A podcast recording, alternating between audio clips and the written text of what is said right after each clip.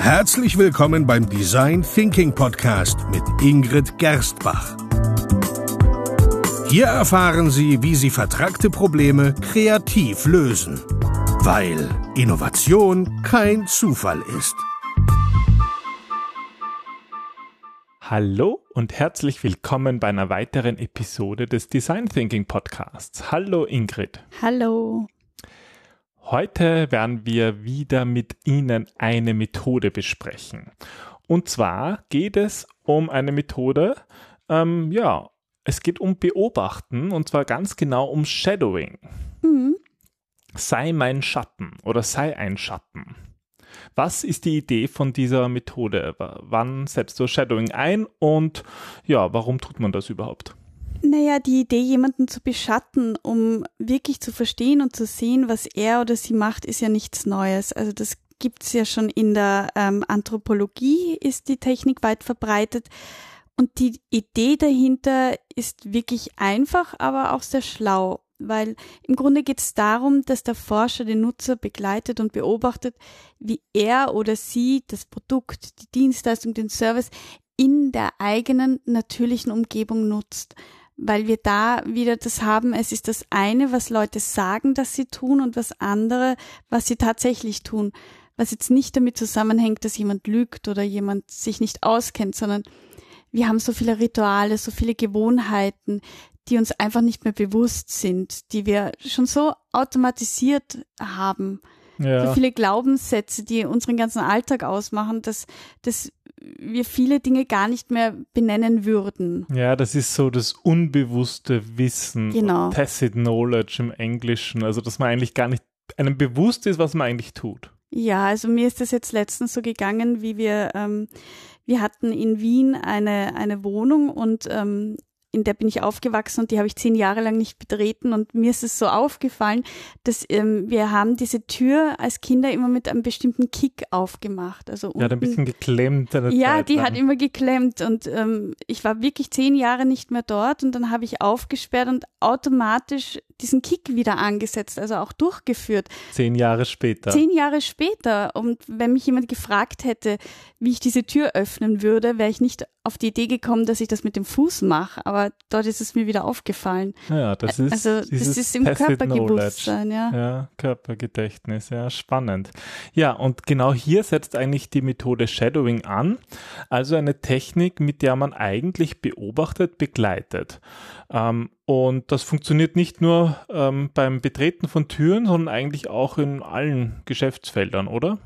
Ja, in Geschäftsfeldern, vor allem aber auch in, in internen Prozessen, in Gestaltungen, in Human Resource Situationen wird das auch sehr oft eingesetzt, vor allem wenn ja neue Mitarbeiter zum Beispiel eingeführt werden sollen im Sinne ja, von Mentoring. So mal über die Schulter schauen, was der so einen Tag lang macht, um selbst ein bisschen das Unternehmen vielleicht kennenzulernen. Und was ich ganz spannend finde, ist ja, Peter, da musst du uns weiterhelfen. Es ist ja nicht nur eine Design Thinking Methode, oder? Also ich kenne es, witzigerweise habe ich es ja eigentlich von dir übernommen. Ja, weil das eine Zeit lang so eine, äh, eine Lieblingsmethode von mir war. Ja, auch in der Business Analyse wird das häufig eingesetzt. Also da unterscheiden wir überhaupt verschiedene Arten der Beobachtung und Job-Shadowing in diesem Fall, also wenn es darum geht, wie jemand einen Job macht, ist halt vor allem dann praktisch, wenn ich Geschäftsprozesse modelliere, dass ich mir anschaue, wie arbeiten die Leute, aber eigentlich aus denselben Gründen, die du erwähnt hast.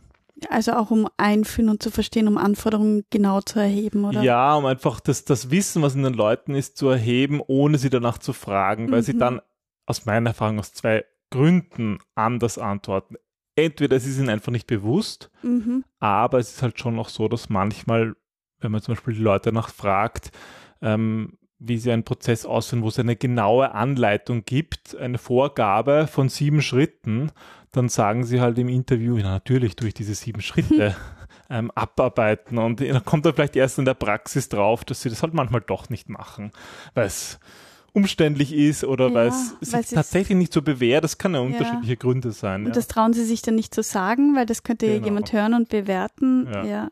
Und es ist aber gut zu wissen, wenn vielleicht eine Vorgabe nicht gut umsetzbar ist. Mm, mm.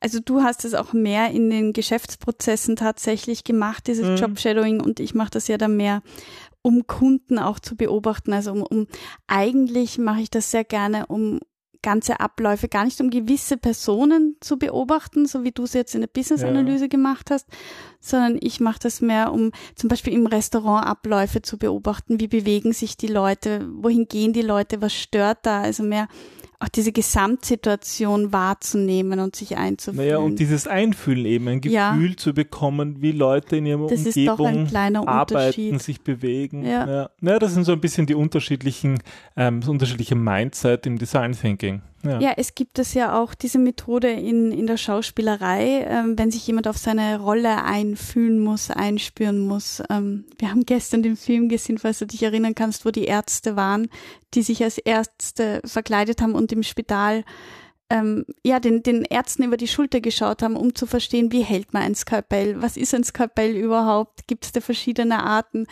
das zu verstehen, um möglichst auch glaubwürdig zu wirken. Ja, ja, das ist, ist im, im, im Film ja wirklich wichtig. Und es gibt ja sogar Fälle, Fälle wo ähm, Schauspieler so mit ihrer Rolle verknüpfen. Ich denke da gerade. Jeremy Benton war das ja in, beim Sherlock Holmes. Genau, ja. Mhm. Beim Sherlock Holmes geht es ja auch um zu beobachten und wenn man sich diese, diese, was halt war, von welchem Jahr ist das? 1960, ja, und da gibt es das deduktive und das induktive Verfahren und bei Sherlock Holmes heißt ja immer, dass er das deduktive Verfahren angewendet hat, nämlich zu erkennen, was eigentlich fehlt, Jeremy was nicht Brett. da, äh, stimmt, Jeremy Brett, danke.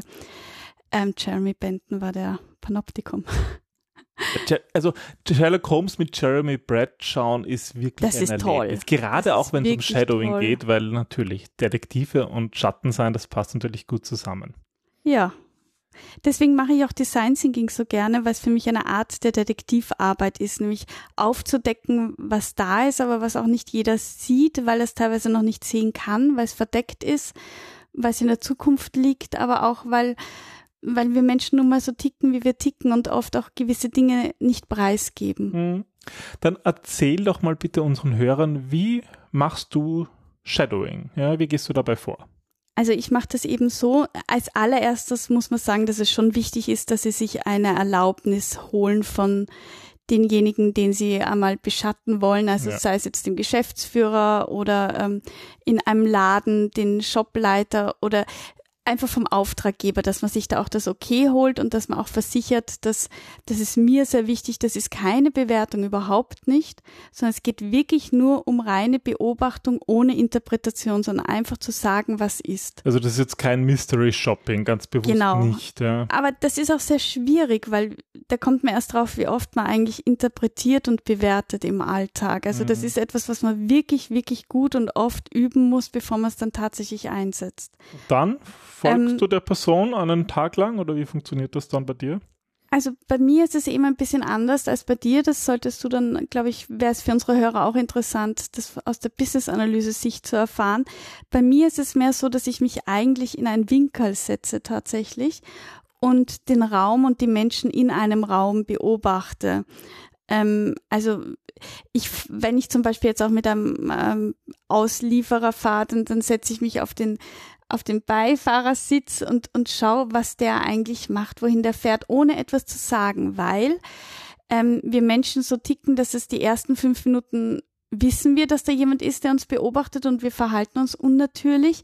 Wir vergessen das aber dann sehr schnell. Also vielleicht jetzt nicht in einer 2 zu 2, also 1 zu 1 Situation, mhm. aber ähm, ich beobachte eben oft ähm, Geschäfte, Lokale, ähm, Büros und dann sitze ich einfach in einem möglichst unauffälligen Winkel, wo man nicht im Weg sitzt, also nicht jetzt unbedingt im Türrahmen und ähm, wo man schnell vergessen wird. Also wo es irgendwie einfach nicht auffällt und dann, dann geht es darum, nur zu beobachten und auch noch nichts aufzuschreiben, sondern auch nur wahrzunehmen und dann erst im Nachhinein aufzuschreiben. Also es geht darum, die Verhaltensmuster und Aktivitäten zu beobachten und sie dann zu dokumentieren und zu analysieren. Dabei werden dann vor allem typische Situationen mit Personen erlebt und das Erlebte kann dann mit Hilfe von Fotos, Notizen, manchmal auch Tonaufnahmen für eine spätere detaillierte Auswertung betrachtet werden. Und was man dabei so schön ermitteln kann, sind gewisse Muster und Verhalten, aber auch Routinen. Und aus diesem Wissen heraus kannst du dann schön Lösungsansätze generieren. Mhm.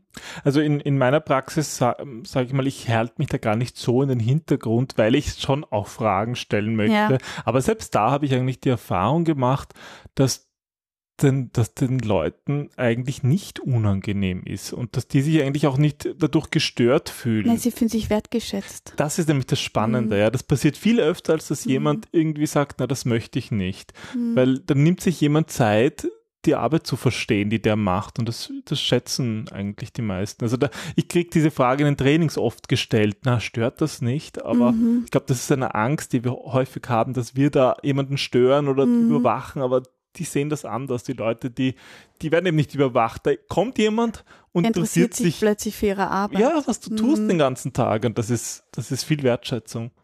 Du fragst ja immer zwischendurch. Ich mache es eher so, dass ich mir die Frage dann aufschreibe, wobei dann die Schwierigkeit ist, dass sie es oft eben gar nicht wissen, dass sie gewisse Schritte tun. Und dann muss man diesen Schritt nochmal durchlaufen mit ihnen bewusst.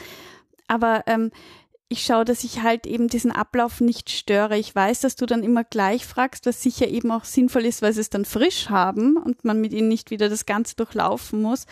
Aber manchmal habe ich das Gefühl, also ich finde, jeder spürt das selber, ja. wann ja. es Zeit ist zu fragen. Da gibt es keinen, kein, jetzt ist es richtig und jetzt nicht. Ich mache oft auch, geht es bei mir um so Automatisierungen von Geschäftsprozessen, hm. wo eigentlich ja, wo die Abläufe eh so kompliziert sind, dass die Person, die beobachtet wird, jetzt gar keine Zeit hat, darüber nachzudenken, da, da bewusst anders zu agieren. Das ist sozusagen so kompliziert, dass man da, dass es da eigentlich wirklich um den Ablauf geht. Hingegen dir geht es ja auch mehr so um das Gefühl herum, ja. um das Einfühlen. Ja. Und ich glaube, da, da, Um diese gespiegelten Emotionen ja. auch. Also was ist hier alles, was jetzt nicht so zu benennen ist, was aber meines Erachtens nach so wahnsinnig wichtig ist.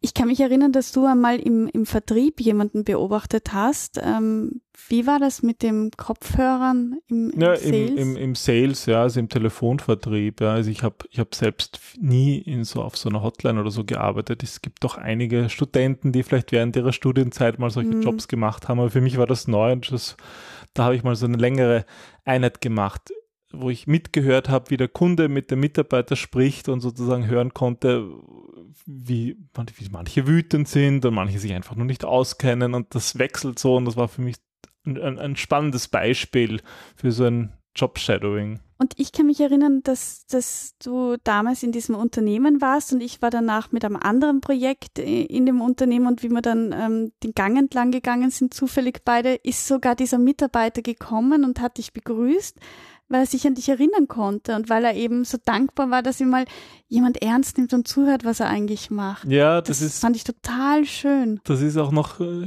lange Zeit danach, habe ich irgendwie gemerkt, dass da irgendwie mhm. eine Bindung da ist. Ja, das mhm. hat, hat dem Mitarbeiter gut getan. Ja. Und mir auch, weil ich habe viele Informationen bekommen. Eben, also Dinge, die du, wo du jetzt auch sagst, da ist ein Ablaufplan, aber der hält sich aus irgendeinem Grund nicht nach den Gesprächsleitfaden. Warum? Ja ohne dass er sich traut zu sagen, ja, der ist Mist oder da merke ich, dass die Leute auflegen oder ich habe eine andere Technik. Ja. Also beim Shadowing geht es darum, ja, Leute im Alltag zu begleiten. Du hast gesagt, es ist gut, dass ähm, die, Ein die Zustimmung einzuholen mhm. ähm, und möglichst wenig zu stören, ja, damit der Ablauf möglichst gleich bleibt und nicht irgendwelche falschen Ergebnisse entstehen. Genau. Ja. Ich würde diese Methode auch immer sehr früh im Prozess einsetzen, weil sie eben für viele Aha-Erlebnisse sorgt. Also es ist eine sehr explorative Methode, die auch mehrmals durchgeführt werden kann bei verschiedenen Nutzern in verschiedenen Situationen. Ich kann mich erinnern, ähm, ich hatte mal ein Projekt für die öffentlichen Verkehrsmittel und da setzt du dich dann in der Früh bei, äh, zur Straßenbahnstation hin, aber auch am Nachmittag, weil einfach andere Leute da unterwegs sind, die anders agieren. Worum ging es da? Ja, da ging es darum, ähm, eigentlich ging es darum, die, die, wie man den Tourismus, also die Schwierigkeit ist, dass viele Touristen sich nicht auskennen, wie sie zu einem bestimmten Punkt kommen, zu einer bestimmten Location. Und die Frage war, ab wo sie sozusagen sich nicht mehr zurechtgefunden haben. Und das hat sehr früh begonnen, eigentlich schon bei ähm, die Schwierigkeit war, dass viele, die in Wien ähm, Urlaub machen, gar nicht wissen, wo sie eine Straßenbahnkarte herbekommen. Also da mussten wir schon ganz, ganz früh ansetzen, was äh, extrem spannend war. Mhm. Gut, das heißt, du setzt die Methode sehr früh im Prozess ein, einfach um Informationen zu sammeln, um Informationen zu bekommen. Ja, und, und so die Problemstellung des Nutzers besser zu verstehen und, und Punkte für Optimierungen zu finden. Mhm. Ja. Gut, gibt es noch ein paar Fehlerquellen, die, die unsere Hörer vermeiden sollten, wenn sie Shadowing machen? Also es ist eben wichtig, ähm, dass man den Nutzer nicht wirklich durch die Beobachtung stört oder eben aus seinem normalen Arbeitsablauf reißt. Also vor allem so, wenn, wenn jemand mittendrin ist, weil das verfälscht eben meiner Meinung nach entscheidend die Ergebnisse. Und ähm, auch die Dokumentation dann am Schluss sollte man noch einmal eingehend überprüfen und, und noch einmal nachfragen, wenn man sich nicht sicher ist, warum jemand etwas tut oder ob jemand wirklich diesen Schritt getan hat. Also bevor man irgendwelche ähm, Annahmen trifft, ist es viel, viel besser und wichtiger nachzufragen, um auch keine falschen Rückschlüsse draus zu ziehen. Mhm. Da geht es wirklich um Beobachtung und nicht um Bewertung. Ja. Das, das klingt gut. Ja, dann, dann wünsche ich unseren Hörern, haben Sie viel Spaß beim Shadowing. Das macht, finde ich, Spaß. Das ist ja, total absolut. interessant. Nutzen Sie die nächste Möglichkeit, wenn Sie vielleicht ein neues Thema sich nicht auskennen, mal ein Shadowing zu machen, anstatt Leute nur zu befragen oder gar nur etwas zu lesen, weil dann leben sie es halt selber mit. Und ein Tipp fällt mir jetzt gerade noch ein, liebe Hörer. Schauen Sie, dass Sie sich auch wie ein Schatten verkleiden, also nicht wie ein bunter Vogel, Jetzt mit, weiß ich nicht, vielen Piercings, roten Haaren und, und grellgelber. Jobs mit grauem Roll. Genau, seien Sie Mäuschen und, und das macht wirklich auch Spaß, mal Mäuschen zu sein und in Vergessenheit zu geraten, weil dann kommen die wirklichen Aha-Erlebnisse. Das klingt auf jeden Fall spannend. Das ist es auch, ja. Dann viel Spaß dabei. Ja, viel Spaß dabei. Und bis zum nächsten Mal. Zum nächsten Mal. Tschüss. Tschüss.